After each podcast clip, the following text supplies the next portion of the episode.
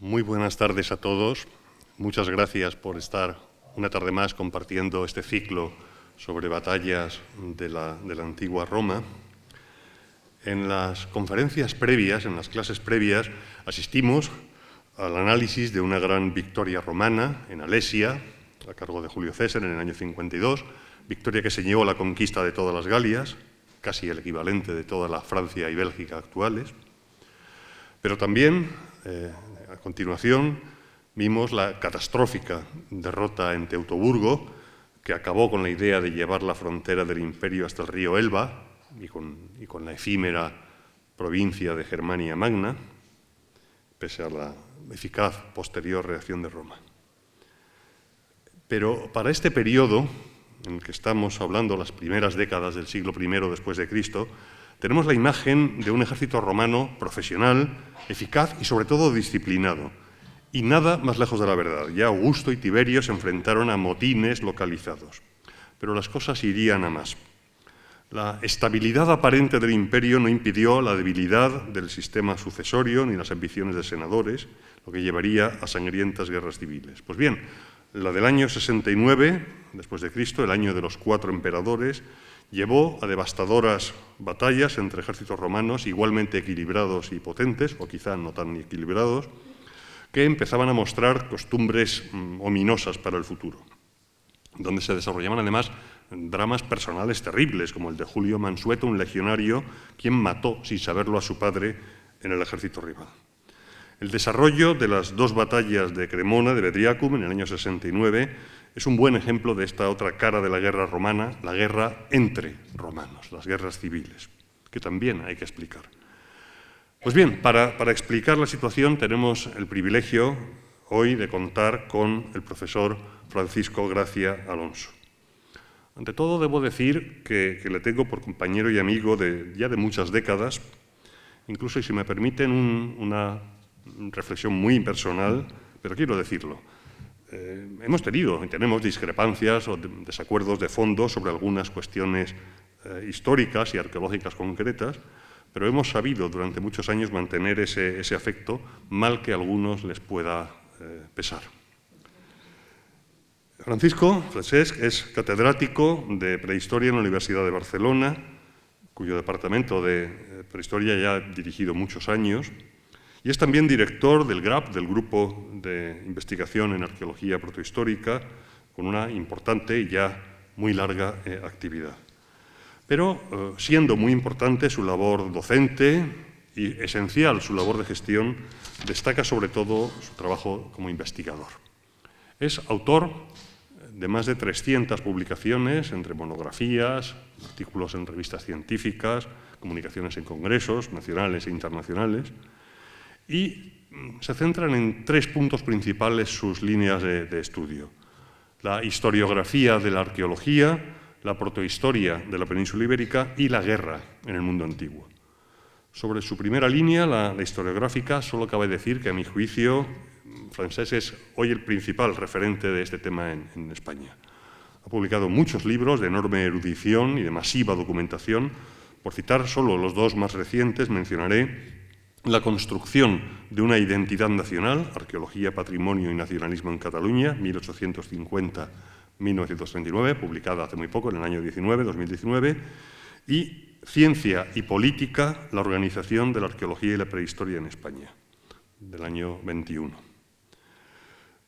Su segunda línea, el estudio del mundo de la protohistoria y de la cultura ibérica, en la que coincide conmigo, ha cristalizado en trabajos muy relevantes, como en 2004 un magnífico libro y manual, además, Protohistoria, Pueblos y Culturas del Mediterráneo, entre los siglos XIV y II a.C., en colaboración con Gloria Munilla, también catedrática, o en la coordinación de trabajos muy importantes como De Iberia a Hispania. Sus aportaciones en cuestiones de detalle, como la demografía del mundo ibérico, son, por ejemplo, muy importantes. Y por fin, y lo más importante por hoy, sus trabajos sobre historia militar son muy relevantes. Citaré simplemente eh, Furor Barbari, celtas y, germanos contra Roma, del año 11, de 2011, Roma, Cartago, Iberios y Celtíberos, las grandes eh, guerras de la península ibérica, que en el año 2016 ya va por la séptima reimpresión, o una obra profundamente eh, original cabezas cortadas y cadáveres ultrajados del año 2019. Como ven, pues, es una persona extremadamente adecuada para eh, hablarnos del tema de, hoy. Así que, una vez más, les dejo en las mejores manos, las manos de Francisco Gracia, para hablar de las batallas de Cremona. Muchas gracias, Francisco.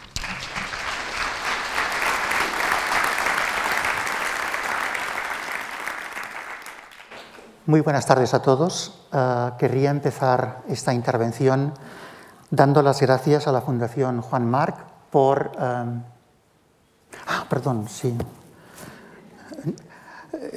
Como en la facultad damos clases de hora y media con la mascarilla puesta, ya es la costumbre, es decir, ya hacemos... Sí, eh, verdaderamente llevamos dos años en los cuales todos estamos haciendo un gran, un gran esfuerzo y este es uno de ellos, porque claro, hablar a, un centenar de, estudiantes eh, con la mascarilla puesta durante una hora y media siempre es tener que gritar y luego las cuerdas vocales, la verdad es que se, fastidian mucho. Pero en esta ocasión vamos a tener la posibilidad de hacerlo sin la, eh, permítanme, condenada mascarilla. Bien, eh, como, como, estaba diciendo, quiero agradecer a la Fundación Juan Marc su invitación y también muy especialmente al profesor Fernando Quesada, en el cual, em, digamos, eh, concurre la famosa frase de mi querido colega y sin embargo amigo, pues en este caso lo es. Ya desde hace eh, muchísimos años que nos conocemos y eh, evidentemente tenemos muchas cosas en cuestión, algunas que son en cuestión y en común, algunas que son perfectamente explicables, otras que son vicios inconfesables, que nos unen en determinadas cuestiones extra, extraacadémicas. Eh, no se vayan a pensar, es decir, los dos pintamos miniaturas militares, no se, que no se crean. Pero, eh, como digo, es, es un, excelente, un excelente amigo. Bien, em, vamos a hablar de la problemática de eh, las dos batallas de Cremona, punto de inflexión en la guerra civil romana durante el periodo del año de los, cuatro, de los cuatro emperadores. De hecho, vamos a empezar por eh, una frase de Napoleón Bonaparte. Viene a cuento porque eh, el emperador eh, era un apasionado del mundo griego y del mundo romano y verdaderamente sabía lo que, lo que se decía cuando analizaba e interpretaba la problemática de los sistemas políticos. Dice, en política nada es inmutable, los eventos llevan dentro de ellos un poder invencible. Los imprudentes se destruyen a sí mismos en la resistencia en la resistencia, en la resistencia. Los habilidosos aceptan los eventos, los hacen fuertes y los dirigen. Veremos ah, dentro de un momento por qué decimos esto. Cuando hablamos de la problemática de las, ah, de las, batallas del año 69, del periodo de los cuatro emperadores, hemos de tener en consideración que eh, lamentablemente solo disponemos de fuentes escritas. La documentación arqueológica específica de este periodo, tanto en Bedriacum como lo que es eh, Cremona, es muy, muy restringida. Hay algún caso muy significativo que luego comentaré, pero es una información arqueológica muy restringida. Por tanto, tenemos que hacer eh, una explicación en base a las fuentes literarias, en base a las fuentes eh, escritas, eh, que hay que decir que son fuentes escritas que no son estrictamente contemporáneas de aquello que vamos a explicar y que, como todos ustedes saben, la problemática de las fuentes clásicas grecorromanas tiene un problema esencial y es que se trata de eh, relatos que no son objetivos, sino que son subjetivos porque se explicita concretamente la forma de pensar del autor y también de los componentes sociales que mediatizan a ese autor cuando escribe. Todos hemos leído Tito Livio cuando nos explica las guerras púnicas, pero no sabemos cuál es la visión púnica de las guerras púnicas. Solo hemos visto la versión, la versión romana y, por tanto, es evidente quiénes son los buenos, entiéndase quiénes son los malos.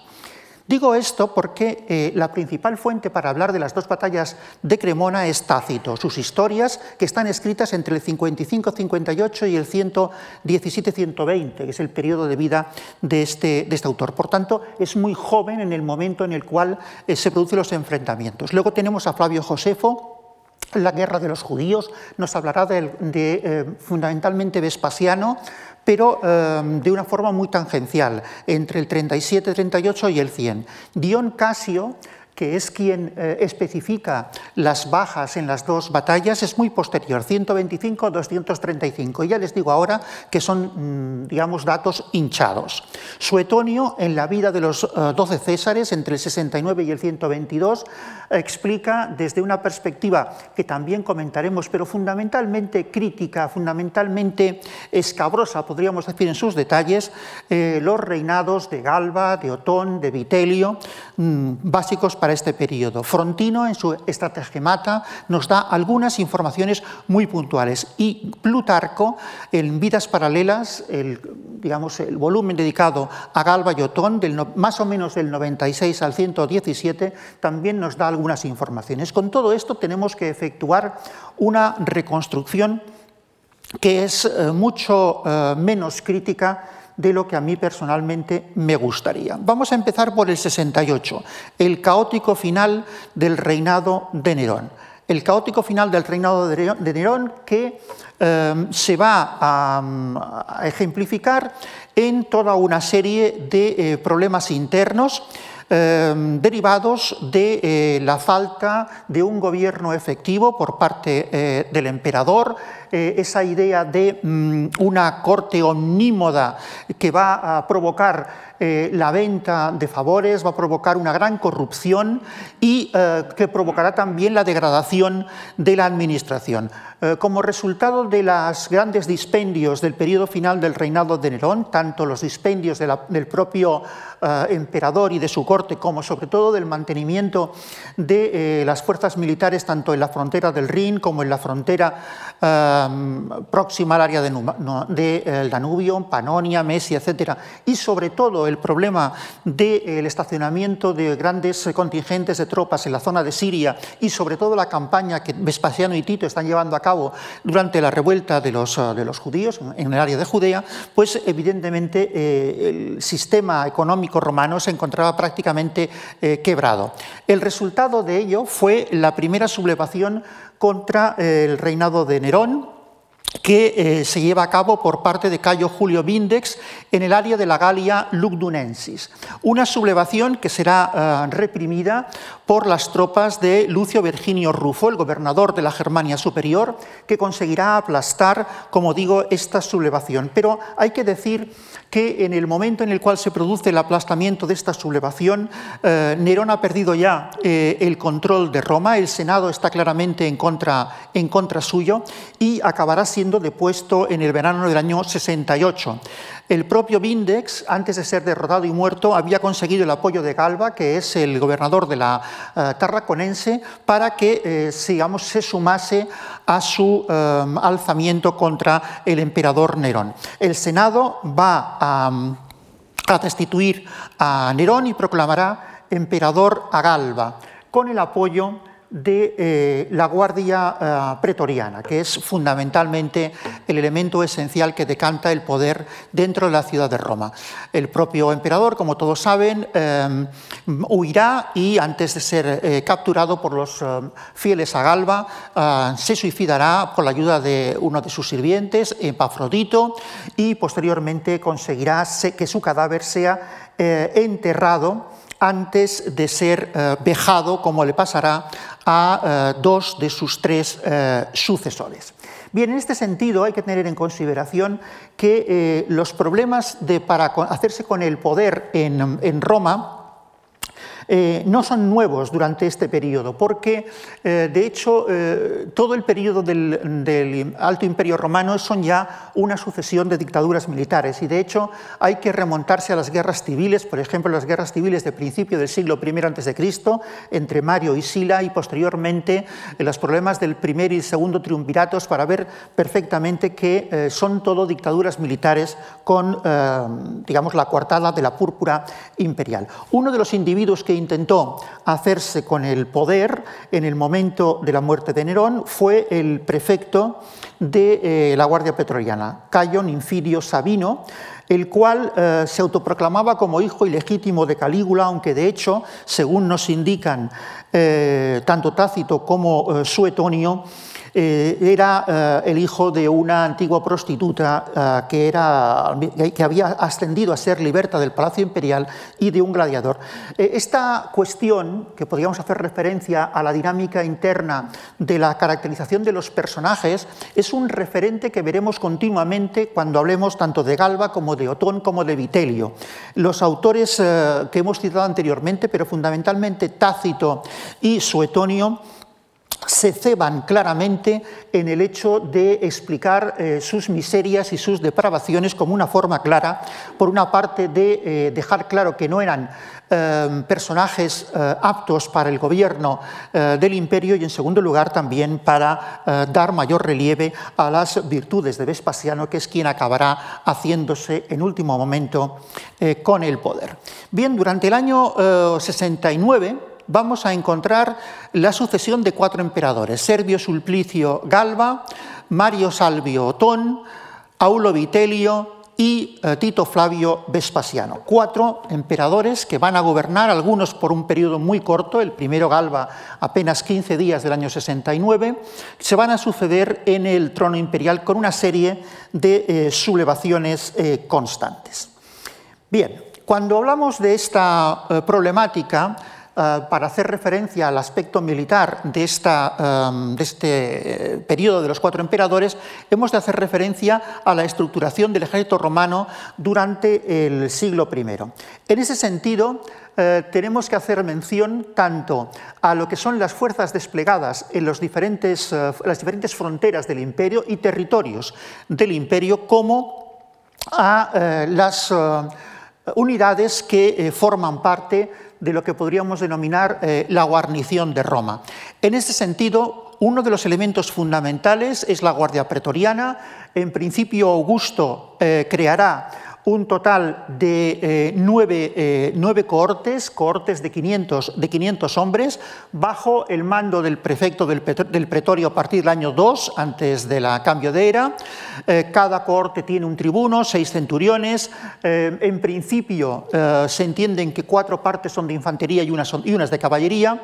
A partir del año 23, Tiberio eh, organizó un campamento específico para los eh, pretorianos en la meseta del Esquilino con una superficie de 16,72 hectáreas que eh, englobaba los acuartelamientos no solamente de los pretorianos, sino también posteriormente de la Guardia de Corps germana, los denominados corporis custodes, que también se alojarán en el mismo sitio, y es el lugar donde tendrán eh, tanto su acuartelamiento como su zona de entrenamiento.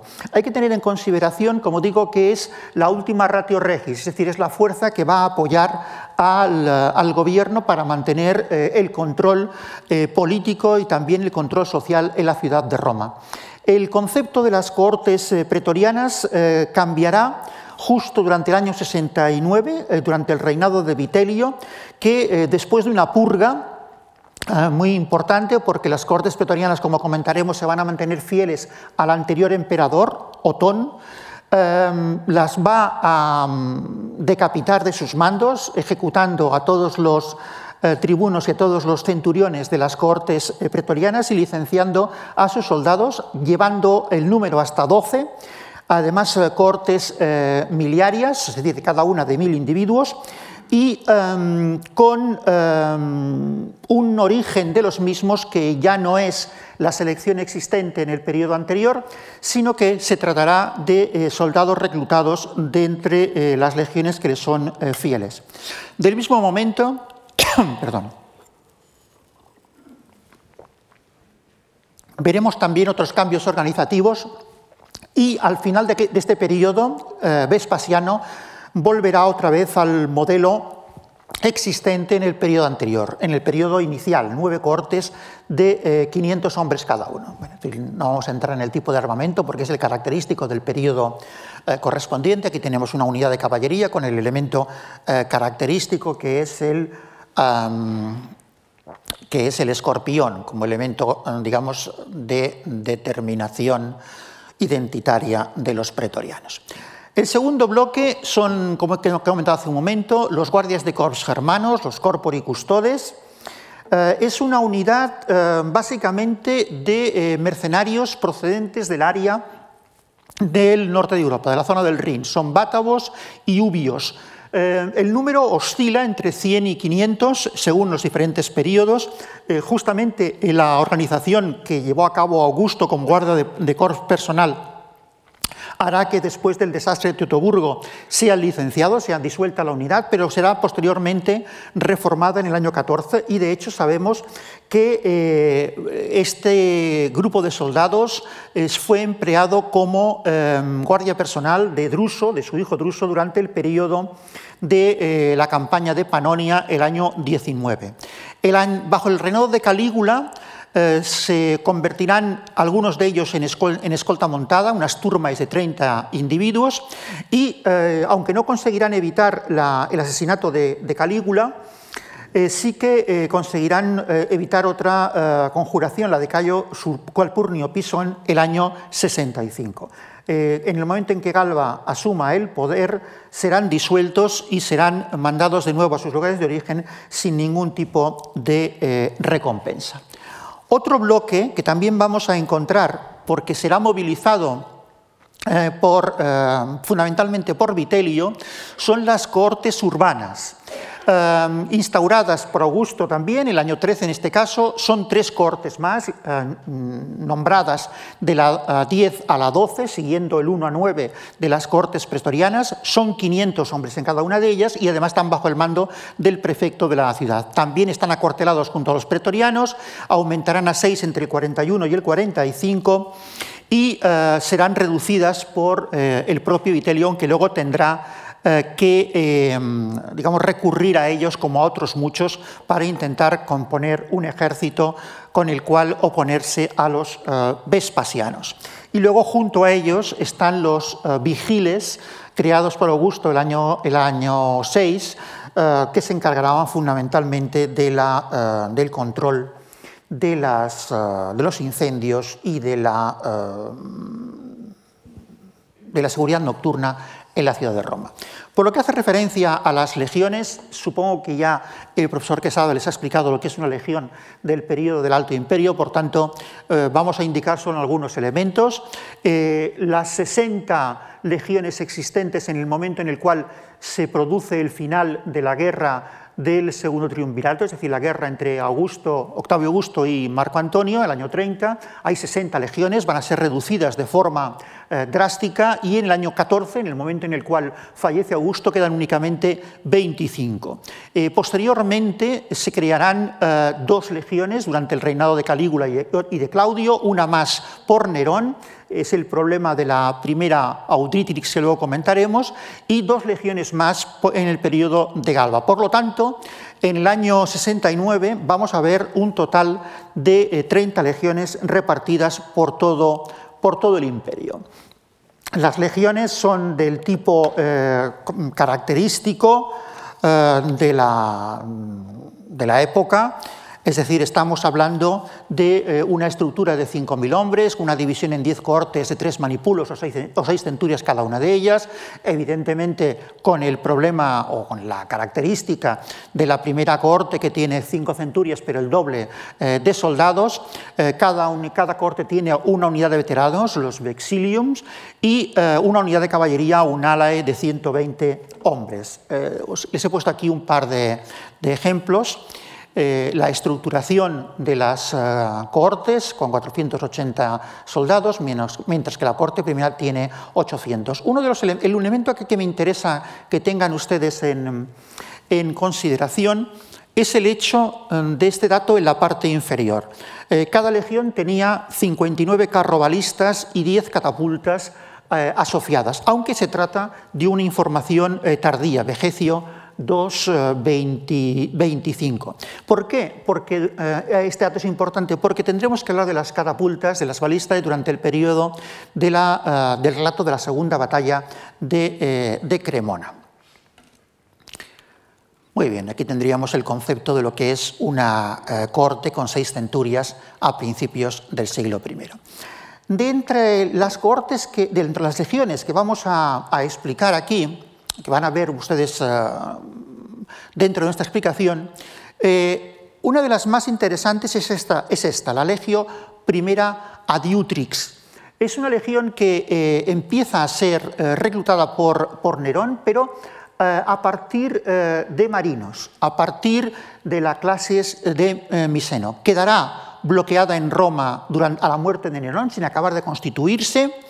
En el momento en el cual Galba llegue a la ciudad, en octubre del 68, los miembros de esta no estructurada todavía legión intentarán eh, que eh, Galba le reconozca eh, la existencia de su unidad, no lo conseguirán y además serán sujeto de una fuerte masacre por parte de la caballería que acompaña a Galba antes de su entrada en la ciudad en octubre de ese año 68, en, en el puente Milvio, que será, como ustedes saben, muy conocido por otra eh, importante batalla en un periodo del siglo IV, mucho más, mucho más adelante, se masacrará buena parte de estos eh, futuros, marinos futuros legionarios.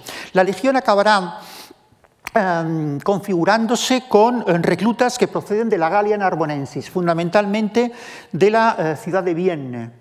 Eh, que, mm, digamos, una estructura mm, de, legión que será posteriormente ampliada con los marinos eh, supervivientes de la masacre de Galba por su sucesor, por Otón, dándoles esta, este emblema, el del Pegaso, que será, em, digamos, la característica de esta eh, unidad militar. Una unidad militar que, pese a no tener una gran experiencia, sí que tendrá un papel importante durante eh, la primera em, batalla de Bedriacum porque pese a, carecer, como digo, de, entrenamiento, estará a punto de decantar la batalla a, partir de los, a, favor de los otonianos en contra de los perdón, vitelianos.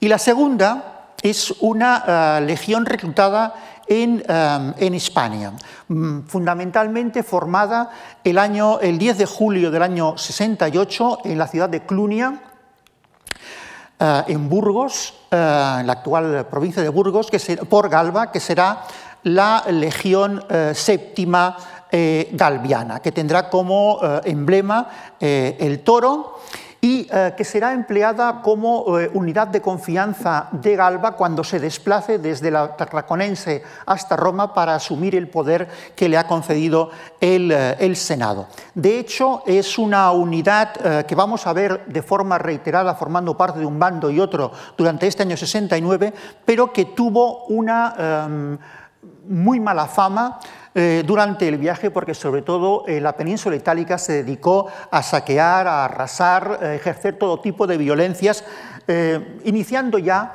este año 68 lo que sería el problema del 69.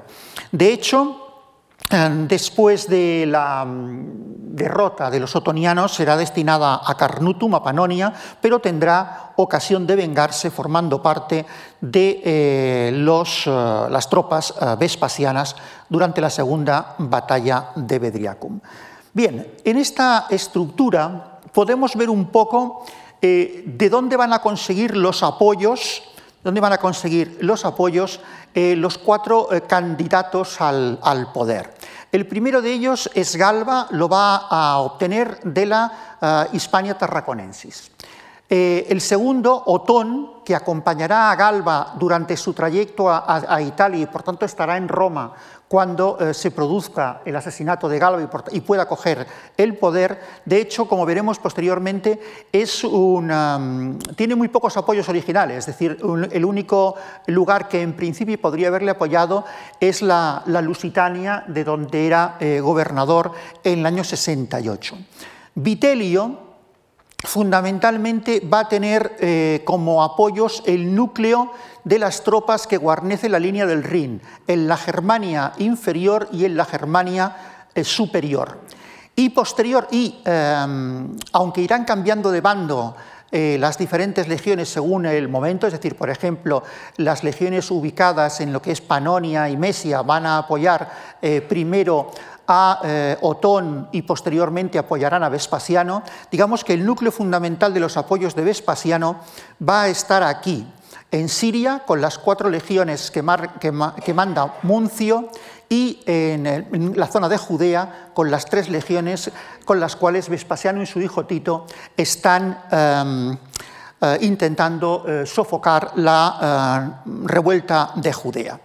Esta estructura va a provocar toda una serie de movimientos de tropas muy interesantes a lo largo del periodo del año 68. Primero tendremos perdón, la marcha de Galba y Otón hacia Roma. Posteriormente tendremos el eh, avance de las tropas de Vitelio hacia el norte de la península Italia, donde tendrá lugar la, batalla de Bediacum o primera batalla de Cremona. Eh, posteriormente, el, avance hasta la zona de Roma para tomar eh, la ciudad. Y luego tenemos, por una parte, el movimiento de tropas de Panonia y Mesia eh, que, eh, que, Antonio Primo llevará para enfrentarse a los vitelianos como primer avance de los vespasianos y, en segundo lugar, el eh, desarrollo de la gran expedición de las tropas de Muncio para intentar apoyar a las primeras tropas vespasianas, pero que llegarán ya al final con la guerra prácticamente decidida. Por tanto, es un periodo de grandes movimientos de tropas en los cuales los diferentes candidatos al imperio van a conseguir la fidelidad de em, aquellos eh, núcleos de fuerzas que están bajo su mando directo, que les son más fieles, pero no por el hecho de que les consideren individuos eh, que tengan capacidad para llevar a cabo una eh, buena praxis política, sino simple y llanamente porque son aquellos que les dan una mayor oportunidad de eh, recibir prebendas, de recibir pagos en metálico y simplemente de progresar. Es decir, son dictaduras militares en las cuales, como veremos, el hecho de cambiar de bando es una cosa eh, perfectamente em, asumida desde el punto de vista ideológico. Primero de ellos, el reinado de Galba, 8 de junio del 68, aunque ya hemos dicho que su mando efectivo empieza en octubre del 68, hasta el 15 de enero del 69. De Galba dijo eh, Tácito que estaba capacitado para gobernar siempre que no gobernara. Es decir, eh, un individuo al cual eh, las fuentes clásicas, por ejemplo Suetonio, le acusa de gula exagerada, de pederastia, de homosexual, de avaro, llega incluso a explicar Tácito que se hará con eh, diferentes coronas de oro de los, templos de, de, Tárraco durante su viaje hacia, hacia, eh, hacia Roma. Es decir, un individuo que, como pueden ustedes ver, no era precisamente eh, un cúmulo de virtudes. De hecho, nadie de los que vamos a ver aquí lo son. Consigue llegar al poder después de, que, de la muerte de Ninfirio Sabino, que hemos comentado antes, el prefecto del, Petróleo, del Pretorio, y también de eh, la muerte, el asesinato de los legados en Germania, Fontello Capitón, y en África, Clodio Mácer. Eh, de hecho, el primer error de, Galba es no pagar eh, la, la prima prometida eh, por su apoyo a los miembros de la Guardia Pretoriana, diciendo que él no compra soldados, sino que lo que quiere es alistar, eh, alistar tropas. Evidentemente, a partir de ese momento, la Guardia Pretoriana no estaba en absoluto por mantener el poder de, el poder de Galba. Pero es que además eh, lo que hizo fue aumentar los impuestos para intentar rehacer el tesoro, ese, tesoro que hemos comentado que estaba totalmente eh, arruinado, quebrado durante la última etapa del, eh, reinado de, de, Nerón. Aparte de todos estas, digamos, estos grandes caracteres que le hemos comentado, aparte de ser homosexual, pederasta, etcétera, etcétera, pues eh, tiene fama además de, eh, de, avaricioso, de cruel y comete eh, bastantes errores, bastantes errores. El primero de ellos es que no em, digamos, le otorga a la plebe lo que le está pidiendo fundamentalmente, es decir, que acabe con los personajes más odiosos del reinado de Nerón, como por ejemplo el prefecto eh, del palacio eh, Ofonio, Tigelino, al cual eh, perdona, posteriormente uno de sus sucesores sabrá que no tiene que hacer de eso y ya le obligará a suicidarse o bien fue asesinado, y luego otro personaje muy odiado que es el eunuco del emperador Claudio, es decir, el antecesor de Nerón, Jaloto. Además, durante el periodo durante el de su reinado dejará todo el poder en manos de los llamados tres pedagogos, tres asesores, Tito Vinio, Cornelio Lacón e Icelo Marciano, los cuales se dedican literalmente a robar um, a diestro y siniestro para, para, conseguir un aumento de sus fortunas personales, llegando a la venta de los cargos del Estado. Pero eh, su mayor error eh, será uh, no uh, confiar la sucesión al gobernador de la eh, Lusitania que le había acompañado hasta Roma, a Otón, sino que adoptará a otra persona, a Lucio Calpurnio Pisón Liciniano, el 10 de enero del 69 le adoptará como sucesor porque Galba no tenía descendencias. Resultado del hecho, resultado del hecho, primero eh, a principio de año, cuando tenía que renovarse la fidelidad al, al, emperador por parte de las legiones, las legiones que se encuentran en Germania, que son eh, partidarias de, Vitelio, que están bajo el nombre de Vitelio, ya se sublevan y destruyen las efigies del propio Galba, con lo cual ya tiene el primer conato de revuelta apenas a dos meses de haberse hecho con el poder.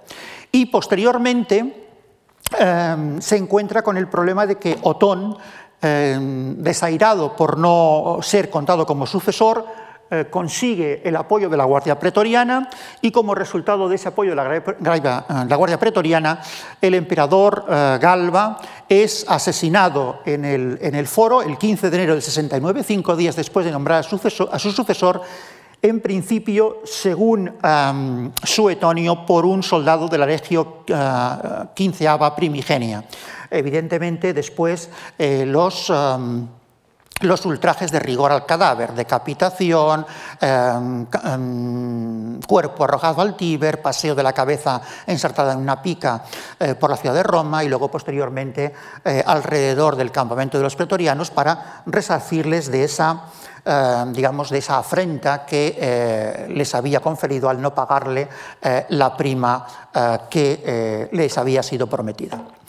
El sucesor, como digo, es, es Otón, Otón, que reinará eh, muy poco, entre el 15 de enero y el 16 de abril del 69, cuando se suicidará después de la primera batalla de Bedriacum. Es decir, estamos hablando de apenas unos 95 días en los cuales ejercerá el poder.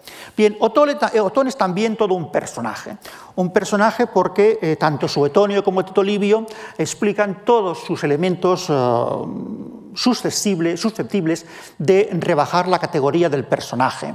Eh, Nerón era, eh, perdón, Nerón, eh, Otón era el marido de Popea Sabina, la amante y posteriormente segunda esposa de Nerón, el cual, de la cual se tuvo que divorciar y consiguió lo que se denomina en las fuentes como un honorable destierro, que es el mando del gobierno de la provincia de la Lusitania, es decir, la más alejada, la más alejada de Roma.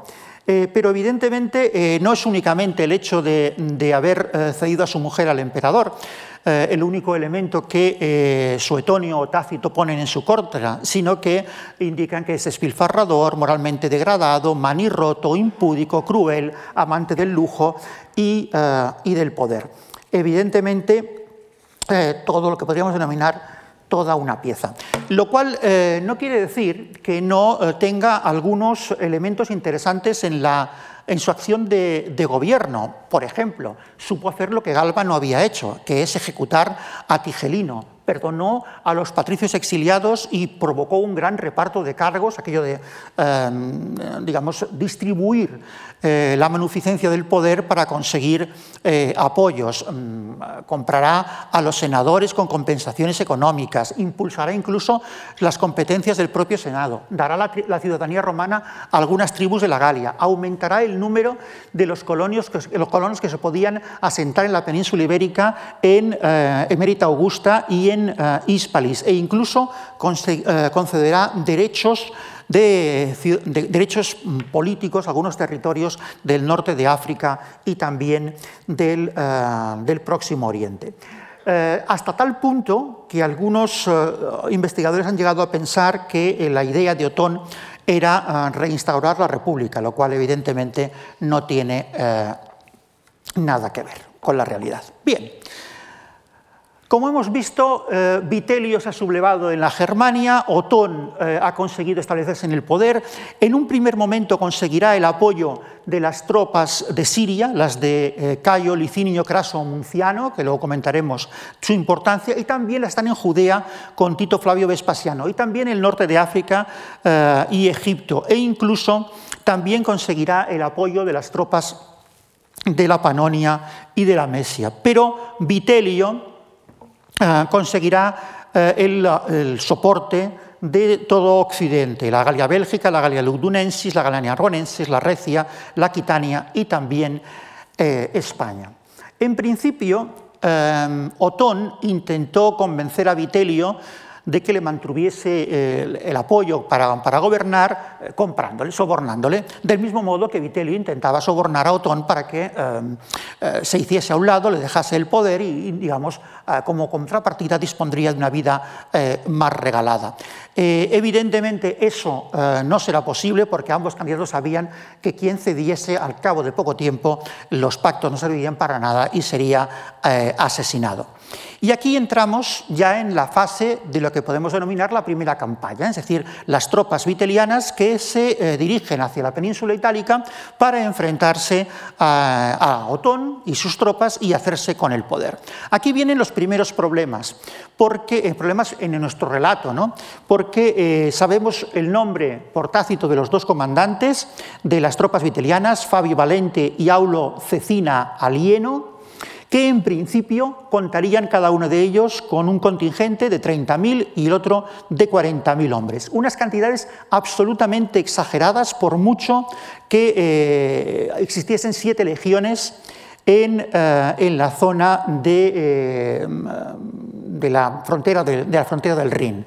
Eh, son, no llegarían, en el máximo de su, potencia serían unos 35.000 y con los auxiliares aún eh, podrían llegar a alguna cifra un poco mayor, pero nunca a los 100.000 que se llega a decir eh, que podía tener el ejército, el ejército viteliano.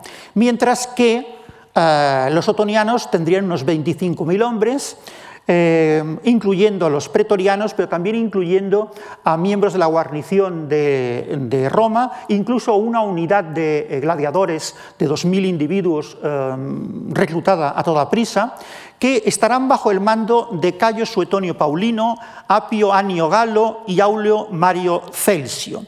En principio, las cosas empezaron bien para los otonianos, porque consiguieron el control de la costa y consiguieron también eh, el, control de las islas de Córcega y Cerdeña. Pero en ese sentido no tendría una importancia destacada este primer éxito porque lo importante es eh, em, el control, el control de eh, la ruta de acceso a la península itálica que es esta, marcada en azul claro, la vía postumia, a partir de la cual se llega a la vía Emilia y posteriormente a la vía Flaminia para llegar a la ciudad de Roma. Justamente muy cerca de la intersección de estas dos vías está la ciudad de Cremona y de Bedriacum. ¿Qué movimientos de tropas se producen? Bien, el primer movimiento de, tropas es el avance de Aulo Cecina. Se supone que con 40.000 eh, 40 eh, hombres desde eh, la zona, como digo, de la frontera del Rin, mientras que las tropas otonianas parten de, eh, la ciudad de Roma para intentar eh, contrarrestar o detener este avance. La, vanguardia está mandada por Aulio Galo y por Vestricio Espurina, luego comentaremos alguna cosa sobre ellos, a las cuales le seguía el hueso de las tropas mandadas por Otón, Otón que no tenía ningún tipo de experiencia militar y que como consecuencia de ello eh, las, eh, las, crónicas nos indican que iba a pie entre sus soldados intentando parecer el más esforzado, es decir, intentando eh, crear un ascendiente militar entre sus tropas. Eh, como hemos dicho, se va a conseguir el control de una parte del territorio costero por parte de Suedio, eh, Clemente, que eh, intentará oponerse al avance del segundo contingente viteliano, que es el de Fabio Valente, llegando incluso a un enfrentamiento en, de caballería de las dos, de las dos ejércitos en la zona próxima Em, a, la, frontera, a la frontera de lo que es actualmente eh, los Alpes marítimos, la Liguria. Ah, posteriormente las tropas mm, se retirarían. Bien, este es el campo de batalla, la, estructura del campo de batalla que vamos a comentar. El enfrentamiento eh, de Cremona-Bedriacum tendrá lugar el 14 de abril de 69, pero con anterioridad se van, a se van a producir tres enfrentamientos menores. El primero en Piacenza, donde eh, Tito Vestricio Espurina conseguirá derrotar a, Cecina eh, con em, inferioridad de tropas, es decir, conseguirá impedirle la toma de la ciudad. En segundo lugar, eh, otro comandante otoniano, Marco, Marco, Macro, conseguirá volver a, derrotar a los mismos vitelianos. Y por último, em, Suetonio Paulino y Mario Celso conseguirán en un punto muy cercano a Cremona, en Locus Castorum, conseguirá derrotar también a Cecina. Este es el gran error de los, em, de los em, otonianos. Si Suetonio Paulino hubiese eh, continuado eh, la persecución del enemigo derrotado, probablemente hubiese conseguido terminar con la mitad de las tropas vitelianas antes de la llegada de eh, Flavio Valente. Pero no lo consiguió, no lo hizo y tampoco tuvo la capacidad de saber plantear un elemento esencial al emperador, como es el mando único de las tropas. Los otonianos estarán formados por la Legio I Adiutrix, que hemos comentado anteriormente, la Legio XIII Gemina, un vexilatio de la 14 Gemina, que estaba llegando desde la zona eh, de Panonia Mesia, pero que no, no, se había todavía incorporado en su totalidad, cinco cohortes de la Guardia Pretoriana, una agrupación de unos 2.000 gladiadores, y se indica que el total aproximado sería de unos 50.000 hombres un número que me parece exagerado únicamente para eh, las formaciones que hemos indicado. Eso sí, habían cuatro legiones más desde Dalmacia y Panonia, la 7, la 9, perdón, la 11, la 13 y la 14, eh, no, eh, hay diferentes eh, legiones con el mismo número, pero con, un, digamos, con una nomenclatura diferenciada. Si hubiesen esperado a esas cuatro legiones, evidentemente hubiesen podido tener una superioridad brutal en el campo de batalla sobre los vitelianos. Y aunque Suetonio Paulino fue partidario de esperar, Otón hizo caso a su hermano Lucio Salvo Otón Ticiano y al prefecto del, pretorio Licinio Próculo para eh, combatir. Craso error. Craso error porque los vitelianos tenían en principio un núcleo formado por dos legiones, la 21 Rapax y la 5 Alaude, eh, mucho mejor entrenadas, es decir, con mucha mayor experiencia que no las otonianas. Tenían además los eh, vexilatios, es decir, las unidades eh, de élite, podemos decir, del resto de las legiones establecidas en la zona del Limes germánico, un gran número de auxiliares bátavos y en principio se nos indica que habrían entre 40 y 100.000 hombres. Evidentemente, cuando una fuente nos indica que son entre 40 y 100.000 hombres, pues hay que tomárselo eh, como lo que son, es decir, una auténtica exageración. Otón comete muchos errores en esa campaña. El primero de ellos, que no eh, retrasa su entrada en combate, como hemos dicho, antes de disponer de un número de tropas abrumadoramente eh, superior. Además, no eh, aprovecha las condiciones de la línea de abastecimientos de los vitelianos, que está muy mermada, porque tienen sus bases de operaciones a, muchísima distancia, y por tanto, si hubiese esperado, si hubiese contenido, hubiese, tenido, por una parte, mayor eh,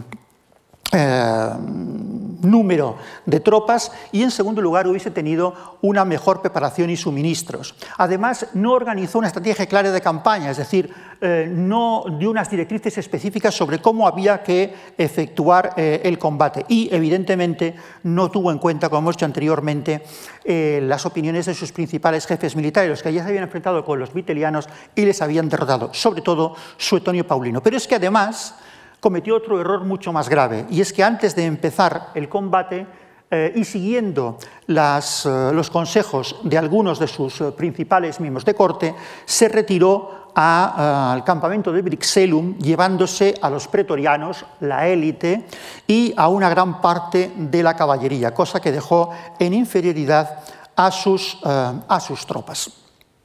Muy bien, a partir de aquí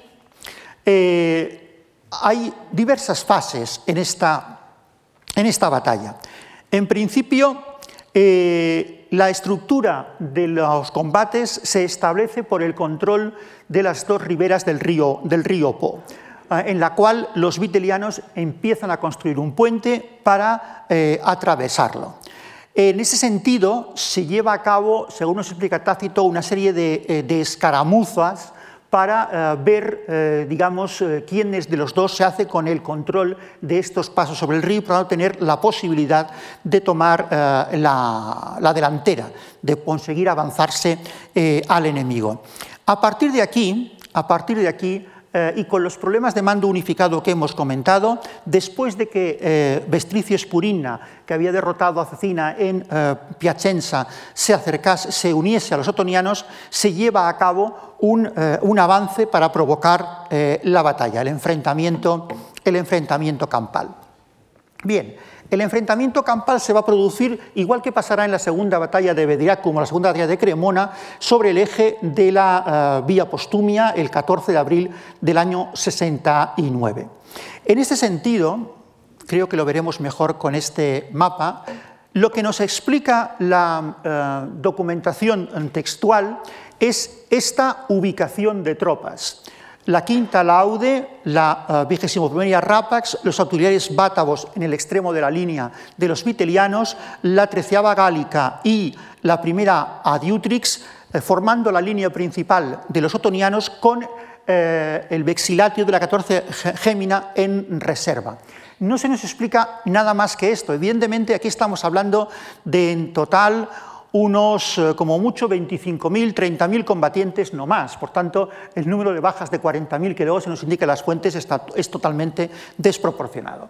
Y lo poco que se nos explica de cómo mm, se lleva a cabo el enfrentamiento es que la primera Diutrix consigue, que es esa unidad recién eh, formada con los marinos que habíamos comentado anteriormente, eh, ataca a la vigésimo primera Rapax, consigue incluso arrebatarle el águila, pero la, primera, la 21 Rapax se eh, rehace y consigue rechazar a la primera Adiutrix. La 13 Gálica ataca a la, quinta, a Alaude con un enfrentamiento bastante, bastante parejo. No se explica que la 14 eh, Gémina eh, participe en el combate apoyando a la, a la 13 Gálica y en el momento en el cual las tropas están ya agotadas, se produce un ataque de flanco por parte de la quinta laude y un ataque de flanco por parte de los auxiliares bátavos eh, que eh, consiguen hundir la línea de los otonianos, los cuales se retiran hacia el campamento de Brixellum.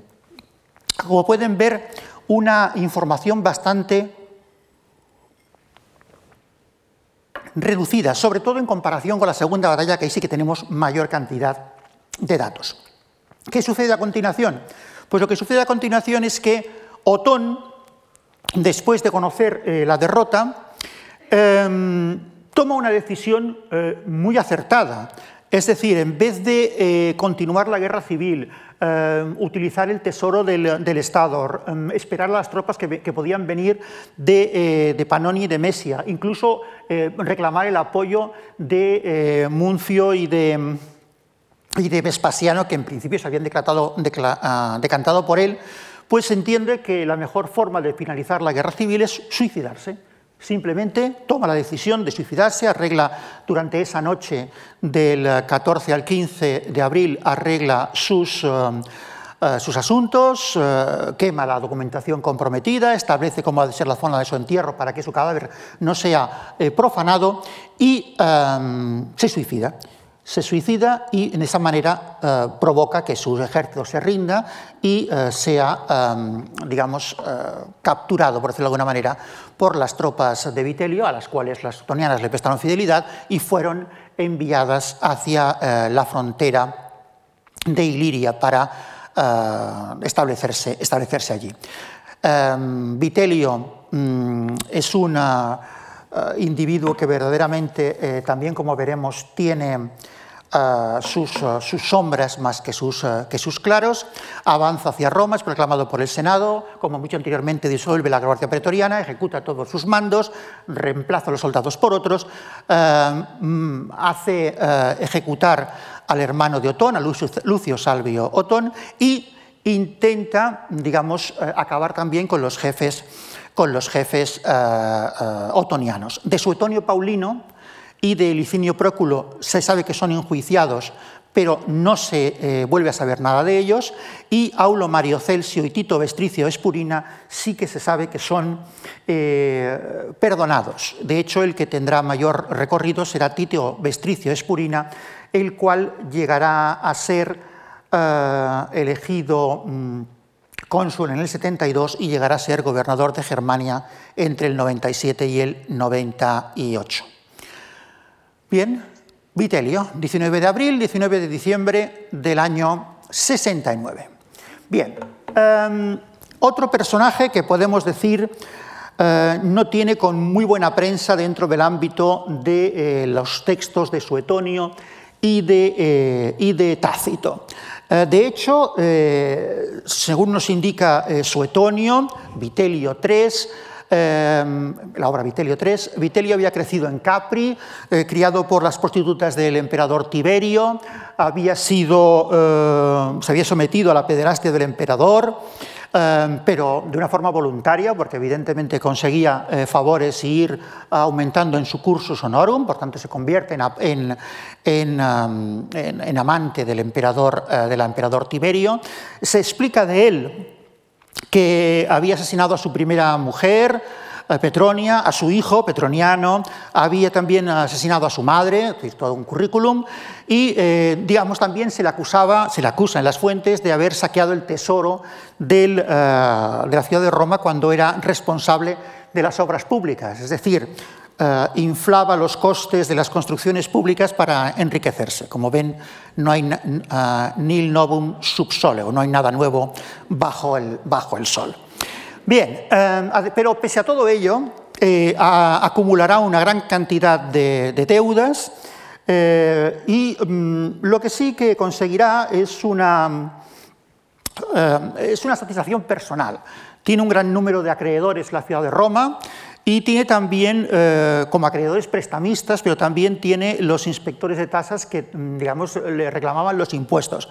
Una de las sus primeras decisiones cuando llegue al poder, a Roma, será matarlos a todos. Es decir, matará a todos los acreedores y matará a todos los, eh, los oficiales de tasas de Hacienda que le reclamaban dinero. Una solución a la cual eh, matar al inspector de Hacienda aún no se ha llegado en la actualidad, pero bueno, todos son ideas, es decir, todos son ideas. Bien, como dicen, es un personaje, ¿no? Es un personaje porque además, al momento en que atravesaba el campo de batalla de Bedriacum, según mm, Suetonio, llegó a decir que el cadáver de un enemigo siempre huele bien y mejor aún si es el de un ciudadano romano. Por tanto, eh, estamos hablando de un individuo absolutamente nefasto.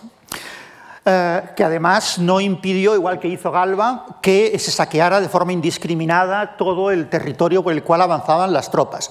A partir de aquí, sus años de gobierno son eh, uno, perdón, sus meses de gobierno son es un periodo de gran, eh, de gran depravación, es decir, se explica claramente cómo prácticamente la gula Ah, y las orgías eran el plan de cada día dentro del, Palacio Imperial. Eh, incluso se llegaba a, provocar el, vómito, según nos indica Tácito, para poder seguir eh, comiendo. Es decir, un personaje, em, como hemos dicho anteriormente, bastante nefasto.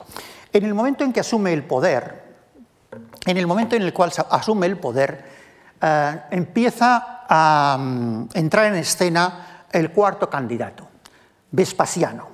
¿Eh? el cuarto candidato, Vespasiano, el cual es proclamado emperador por el ejército de Judea, las tres legiones que tiene a su cargo junto a su hijo Tito, y también por las cuatro del gobernador de Sirio, Cayo Licinio Muciano, al cual hemos hecho eh, ya referencia. En principio, los movimientos de los vespasianos eh, van a ser movimientos pensados para asegurarse el control de la mayor parte del territorio del Imperio Romano, y para intentar ahogar a Vitelio cortándole los suministros a Roma. Vespasiano se dirigirá a Egipto para controlar el territorio y también el norte de África y privar a Roma de los suministros, suministros de trigo.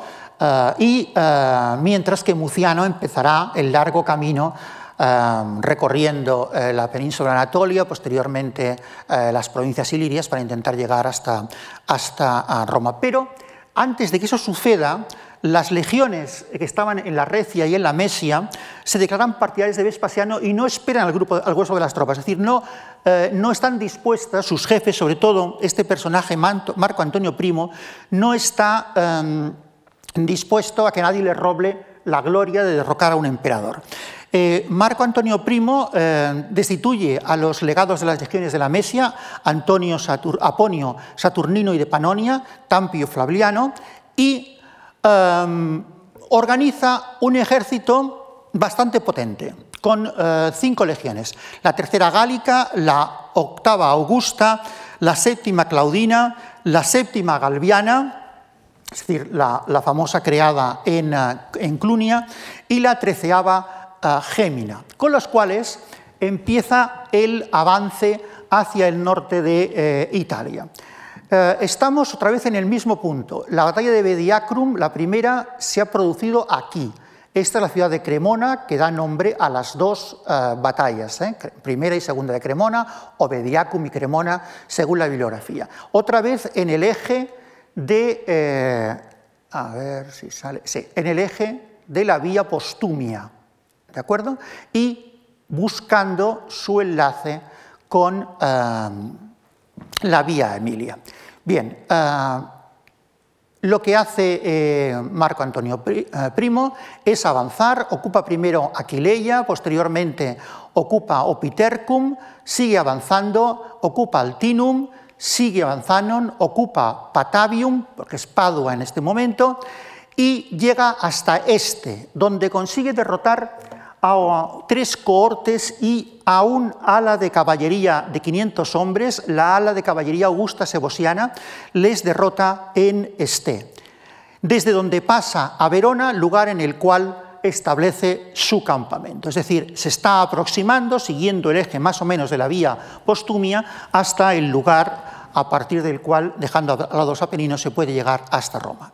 Vitelio, Vitelio, evidentemente, eh, intenta oponerse, eh, primero compra el apoyo de la plebe y del ejército estacionado en la ciudad de Roma, lleva a cabo levas de tropas, también recurre a gladiadores, unos, unos 2.000, y bajo el mando de Aulo Cecina, el vencedor eh, que hemos visto en la primera de, de Cremona o Bedriacum, dispone a la vigésimo primera Rapax, a la quinta Laude, a la primera itálica, la vigésimo segunda primigenia, los vexilatios de siete legiones y tropas auxiliares, con las cuales intentará llevar a cabo una marcha de aproximación. Aquí tenemos el campamento de Marco Antonio Primo y aquí tenemos el avance de las tropas de, eh, Cecina hasta establecer su campamento en las afueras de la ciudad de Cremona, lo cual será muy importante para lo que sucederá posteriormente.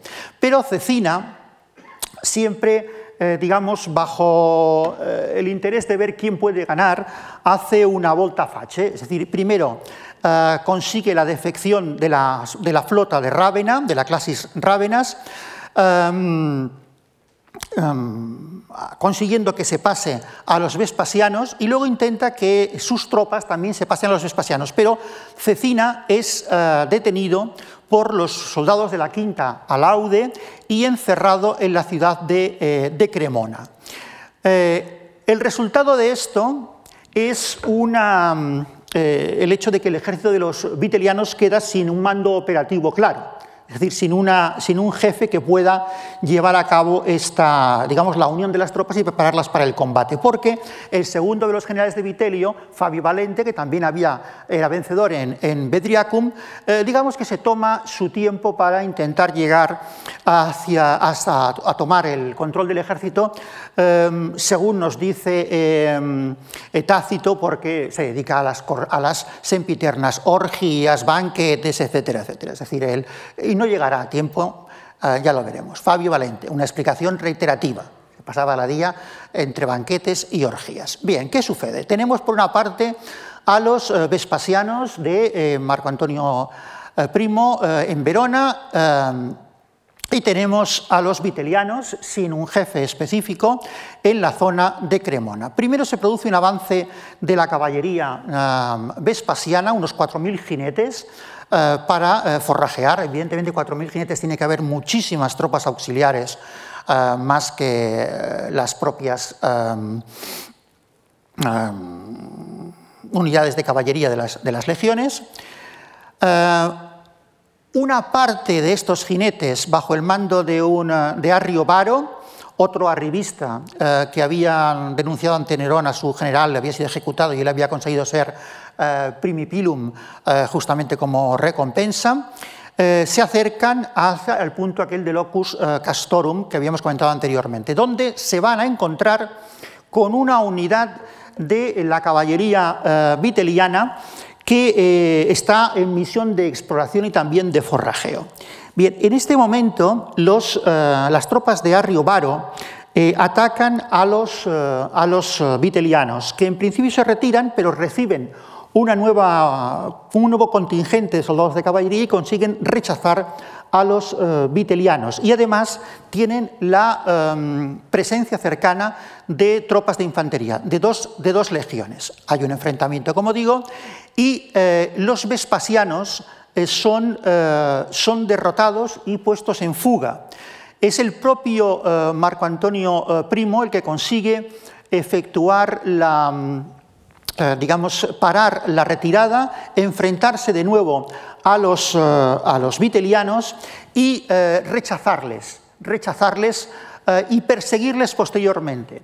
La importancia es que mientras Primo, que es un comandante con experiencia, ha conseguido abrir a sus filas para dejar pasar a los que huían de su propia caballería y reunificarlos en, en la retaguardia, eh, las tropas de infantería eh, vitelianas no hacen lo mismo y la propia caballería viteliana se enzarza, es decir, choca con la infantería, con dos de las legiones que avanzaban, la primera itálica y la vigésimo primera Rapax. ¿Qué sucede? Sucede evidentemente que esas dos unidades son desestructuradas y provocan la fuga de los vitelianos hacia eh, Cremona, esa vanguardia de los vitelianos hacia la ciudad de Cremona.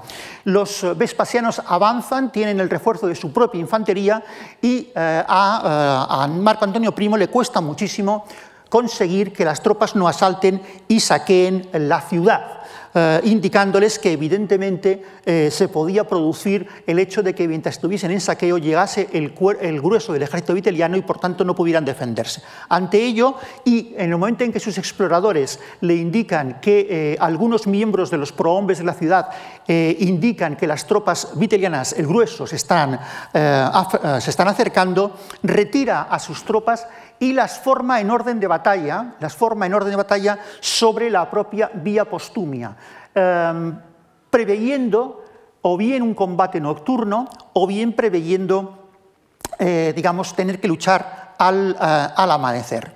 Los vitelianos, eh, a partir de aquí, cometen muchísimos errores. En primer lugar, el grupo de sus tropas ha llegado después de andar casi 40 kilómetros. Están agotados no establecen un campamento, no eh, esperan al día siguiente eh, bien eh, asentados, habiendo repuesto fuerzas, mientras que las tropas vespasianas estaban formadas en líneas de batalla y toda la noche pasando frío, sin comer, etcétera, etcétera, se hubiesen, enfrentado a un enemigo bastante debilitado. pero sin embargo, eso no es lo que eh, llevan a cabo los, comandantes vitelianos, sino que a las 8 de la noche forman sus tropas y a las 9 se, entabla eh, un combate. El combate se entabla, eh, aquí sí que tenemos una interesante descripción por parte de Tácito de más o menos cómo se ubican las tropas. La estructura de las tropas de los vespasianos eh, tiene, como pueden ver, eh, se decanta sobre un camino rural hacia la zona de su, de su derecha. Hay que tener en consideración que el terreno, aunque tengamos aquí la vía postumia, el terreno son viñas, son zonas bastante intransitables para la caballería, por tanto el propio terreno indica que va a tener que ser un combate de infantería. La séptima claudiana está muy bien protegidas por un foso natural, la caballería en las dos alas y también la caballería de reserva en retaguardia, los pretorianos también en retaguardia para acceder a apoyar a cualquiera de las legiones que se viese mal En, un mal paso. ¿no? Mientras que lo que sabemos de los uh, vitelianos es que cargan a su izquierda la, tres legiones para intentar, se supone, que atacar al flanco derecho de los vespasianos, mientras que en su derecha pone únicamente la tercera macedónica, eh, porque conocen la existencia del foso, y por tanto saben que este ala está bastante bien protegida. Y porque además utilizan una táctica bastante eh, simple, el choque frontal. Organizan un sistema con la, la alaude, eh, con la, es, quinta, esto no es con 15, sino es quinta alaude, la quinta primigenia, los vexiliatos de tres legiones para hacer un ataque frontal contra el centro, que es lo que llevarán a cabo contra el centro de la línea eh, enemiga. Eh, la primera itálica y la vigésima segunda rapas, las que se habían desestructurado eh, el día anterior, no sabemos bien bien dónde se colocan. ¿eh? No sabemos bien bien dónde se colocan. Yo las he puesto aquí en retaguardia porque sería más lógico. Y tampoco sabemos dónde se ubica su caballería. Lo normal sería en las alas, pero no se hablará de un combate de caballería, por lo tanto no están en las alas. Y los auxiliares tampoco sabemos dónde se ubican. ¿Qué sucede? Bien, el primer elemento a tener en consideración es ese ataque frontal contra la séptima galviana por parte de ese núcleo de tropas eh, principal de los eh, vespasianos. Eh, la respuesta de, de, Primo es muy fácil, pretorianos, la élite, a apoyar a la séptima galviana. El combate se va a desarrollar de forma ininterrumpida durante eh, toda la noche. Eh, un combate frontal, un combate sin movimiento, sin táctica, es decir, solo el choque, el choque por el choque. Es decir, los individuos que además prácticamente no se podían ni ver, las, las órdenes difíciles de transmitir. Eh, por tanto, un combate bastante, bastante enrevesado. Hasta el momento en el cual se va a producir un hecho, ahora hablaremos del mismo porque es un es uno de esos elementos de los relatos eh, de las fuentes eh, latinas que nos indican el, punto de inflexión, pero que hay que tomarlo siempre con muchas eh, prevenciones. lo que sucede es que en un momento determinado, digamos, las, las legiones Em, vespasianas consiguen imponerse a las em, legiones eh, otonianas, las cuales se retiran hacia el campamento fortificado que tenían la Itálica y la Rapax en las proximidades de Cremona y a la propia, y a la propia ciudad. Bien, en principio, en principio eh, la factura del carnicero nos indicaría que los vespasianos habrían perdido unos 4.500 hombres, los viterianos unos 18.000 y además eh, hay que contar los civiles muertos durante la ocupación de la ciudad de Cremona, ocupación y saqueo y destrucción y quema de Cremona, otros 20.000. Bien, hemos dicho que es un relato con tintes de novela. ¿Por qué? Aquí tenemos que volver aquella diapositiva del principio en la cual veían ustedes las catapultas y las carrobalistas que según Vegeci llevaba una legión. Esto que vemos aquí es una balista. Eh, en principio, uno de los elementos del relato de, Livio, de, de, Livio, de Tácito, es eh, que se había dispuesto una balista de ese tipo en el punto del centro de la línea de, la línea, em, de los, de los eh, vitelianos y que dos pretorianos consiguieron disfrazarse de soldado, de soldado eh, viteliano cogiendo los escudos de los muertos, llegaron hasta aquí, cortaron los tendones, etcétera, etcétera. Bien, esto, este, una, una pieza de estas características es imposible trasladarla, porque es un elemento de asedio, para una primera línea de batalla y menos de noche, y menos, eh, y menos de forma nocturna. Pero en algunas eh, publicaciones, como por ejemplo en Ancient Warfare, se ha, se, ha, reproducido justamente esta idea de, de cortar los, perdón, la idea de cortar los tendones, ¿eh? que es lo que aparece aquí, que según nos dice Tácito es lo que sucedió. Muy probablemente lo que sí, habría alguna cosa, sería una carrobalista con, una, con un escorpio, un elemento de, artillería mucho más pequeño, como es este que tenemos, que tenemos aquí. Pero bien, queda muy bien este concepto de, la gran catapulta viteliana porque eh, algunos autores eh, contemporáneos se creen este, este hecho y, utilizan el, tácito Historias 3.23 para explicar que esto se ponía en primeras líneas de batalla, en una batalla nocturna. Es bastante eh, ilógico.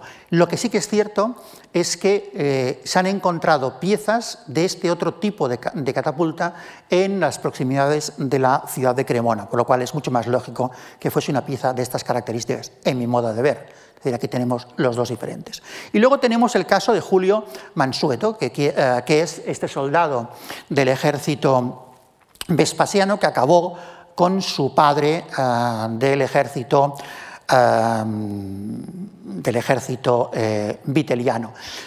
Esto es una de esas piezas de, de folclore ¿eh? Son estas piezas de folclore que quedan muy bien para explicar según qué tipos de cuestiones, porque además es uno de los elementos más reproducidos, como pueden ver ustedes, en este grabador renacentista. Y luego el tercer hecho es el, caso más, más, interesante del por qué nos explica Tácito que se produce el, ah, la, la derrota de los vitelianos. Porque resulta que la Legión Tercera Gálica, que estaba, eh, eh, había estado acantonada en Siria, había tomado la, mm, eh, la costumbre de saludar con grandes vítores al sol naciente. Y en el momento en el cual se produjo la salida del sol, esta tercera legión gálica aclamó al sol naciente, los soldados vitelianos se creyeron que llegaban los refuerzos de las tropas vespasianas, los de Muncio, y se dieron a la fuga. Eh, claro, esta cuestión tiene un pequeño problema, que es eh, que el propio relato de eh, Tácito no, em, digamos, no es lógico, porque em, si se lee el relato, la posición del Sol naciente y de la Luna no son, no son lógicos, no son lógicos, es decir, no aparecen por detrás de los vespasianos, sino que aparece por detrás de los uh, vitelianos. Por tanto, es un tercer elemento, podríamos hablar mucho de ello, pero me estoy pasando de tiempo y vamos a intentar acabar. Después de la, de la batalla se produce la persecución, eh, se, se, eh, toma el campamento, el campamento de las Rapax y, y, de la Itálica y posteriormente se, se, queman las villas de los notables de la ciudad que están fuera de la ciudad de Cremona y eh, Marco Antonio Pirro da a sus, eh, a sus tropas eh, bueno, la orden de asaltar y de saquear la ciudad de, Cremona, en las cuales se lleva a cabo una masacre. Tácito nos dice, ni la posición social ni la edad protegieron a nadie de un torbellino que encadenaba violación con asesinato y asesinato con violación. Ancianos, provectos y mujeres marchitas, presas sin valor, servían de pasatiempo, pero cuando aparecía una muchacha bien formada o un varón atractivo, la brutalidad con la que se los disputaban los, los despedazaba primero a ellos y terminaba por causar la mutua destrucción de sus raptores. Eh, en ella, en, esta, en este enfrentamiento, los pretorianos se tomaron cumplida venganza. ¿Qué pasó? Bien, a continuación tenemos algunos elementos interesantes. Primero, las legiones vitelianas fueron puestas bajo el mando de, eh, oficiales espacianos y enviadas a la zona de Iliria otra vez como eh, guarnición. Se envió a todos los lugares del imperio eh, a oficiales de los derrotados ejércitos vitelianos para explicar que Vitelio mm, había sido depuesto por Vespasiano. Y Fabio Valente, aquel que llega tarde porque está entre orgías y, y comilonas, intenta sublevar otra vez a la Galia narbonense, de donde en principio eran buena parte de las tropas vitelianas, pero eh, es detenido cerca de Marsella, es llevado a Urbinum decapitado y su cabeza mostrada, las tropas vitelianas se habían rendido para que, digamos, no, no creyeran que iban a tener eh, un nuevo jefe. ¿Qué sucede a partir de aquí? Bueno, después de Bedriacum, la segunda batalla de Bedriacum o de Cremona, se produce el avance del ejército viteliano, mientras que, eh, perdón, el ejército vespasiano, Vespasiano, mientras que los vitelianos eh, envían eh, sus reservas hacia el norte para intentar tomar los pasos de los Apeninos, no lo consiguen porque eh, se produce, como digo, esta presentación de la cabeza de Fabio Valente en Urbinum a las tropas vitelianas, se les indica que ya no tienen jefe, buena parte de esas tropas se rinden en Narni y en Terni y se puede, digamos, avanzar hasta las puertas de la ciudad. En las puertas de la ciudad tiene, tiene lugar eh, digamos, el último acto de este, de este drama. Eh, Vitelio intenta salvarse personalmente, intenta eh, ponerse de acuerdo con Munciano, intenta ponerse de acuerdo con Pirro y también con Flavio Sabino, el hermano de Vespasiano, que es el prefecto de la URBS, para conseguir unas condiciones. El condiciones es la vida salva, 100, 100 millones de sextercios, como prima de jubilación, que no está tampoco nada mal, y un honorable retiro en la campaña. Bien, en principio eh, se lleva a, a, un acuerdo entre los, entre los dos bandos, pero hay un problema. Y es que cuando renuncia el 17 de diciembre al trono imperial, sus seguidores protestan porque el pacto es únicamente unipersonal y el resto de los seguidores saben exactamente que se va a producir la venganza de eh, Vespasiano. En principio, el día siguiente, el día 18, vuelve a ir al, foro, se presenta vestido de negro, acompañado de su mujer, de su hijo, para implorar el concepto de la rendición, yo lo dejo, eh, bueno, eh, aclamad al nuevo líder, lo que sea. Ese tipo de, presentación. pero resulta que las tropas, lo que queda de su ejército y el, y el pueblo, día 18, eh, bueno, le, aclaman para que siga combatiendo. Y él cede y rompe eh, el pacto, lo cual lleva a una guerra civil en el, en el, eh, en el propio núcleo, en el interior de la ciudad de, la ciudad de Roma, en el cual, eh, digamos, los, eh, los, partidarios de los vespasianos, Flavio Sabino y sus seguidores, se, refugian en el Capitolio. El Capitolio es, asaltado desde dos lugares, el Bosque del Refugio y la Roca Tarpeya. Se llega a, quemar el templo de Júpiter óptimo. Eh, Flavio Sabino y un, y un cónsul, Quinquio Ático, son capturados y el hermano de Vespasiano es eh, asesinado, decapitado, como todos ellos, y el cuerpo abandonado en las escaleras de las Gemonias, que es donde se, eh, se exponían los cuerpos de los eh, traidores ejecutados. Evidentemente, a partir de ese momento no hay vuelto atrás. El, el final es lógico. Se intentará por parte de las vírgenes vestales, según explica Tácito, otra nueva tregua. Incluso algunas unidades de caballería vitelianas conseguirán derrotar fuera de la ciudad a eh, una unidad de caballería vespasiana y capturar a su prefecto, que es Julio Flaviano. Incluso, incluso eh, se llega a proclamar por parte de los vespasianos que se va a producir una mm, protección, una salvaguarda de vidas y propiedades, pero eso es absolutamente falso. ¿Por qué? Pues simplemente porque llevan a cabo eh, el ataque de, de la ciudad por tres puntos. Eh, por la Puerta Colina, por la Puerta eh, Flaminia y también por la zona del, río Tíber. Se producen unos enfrentamientos y luchas callejeras brutales, sobre todo en el área del campo de Marte, eh, como dice Tácito, con una despreocupación inhumana, y por último será tomado el cuartel de los pretorianos, la última defensa de los vitelianos, que será tomado además por los antiguos pretorianos que ahora volverán a ser reformados por Vespasiano. Vitelio, ¿cómo acabará? Pues como era lógico, acabará detenido, vejado, ejecutado, decapitado, su cuerpo tirado al Tíber, etcétera, etcétera. Es decir, con otro fin de estos bastantes salvajes, los cuales, eh, digamos, los vespasianos van a provocar una gran, una gran matanza, según nos indica Tácito. Los vencedores recorrían armados la urbe a la caza de los vencidos con odio implacable. Las calles estaban llenas de cadáveres, corría la sangre por plazas y templos, la espada sorprendía a sus víctimas en cualquier esquina. Más tarde, con arbitrariedad creciente, hacían estragos hasta echar mano a los que se escondían. A quien quiera que llamase su atención, lo degollaban sin distinguir entre civiles y militares. Es decir, en tres años, en un año, habían visto ya la caída de tres emperadores y tres limpiezas de, eh, seguidores.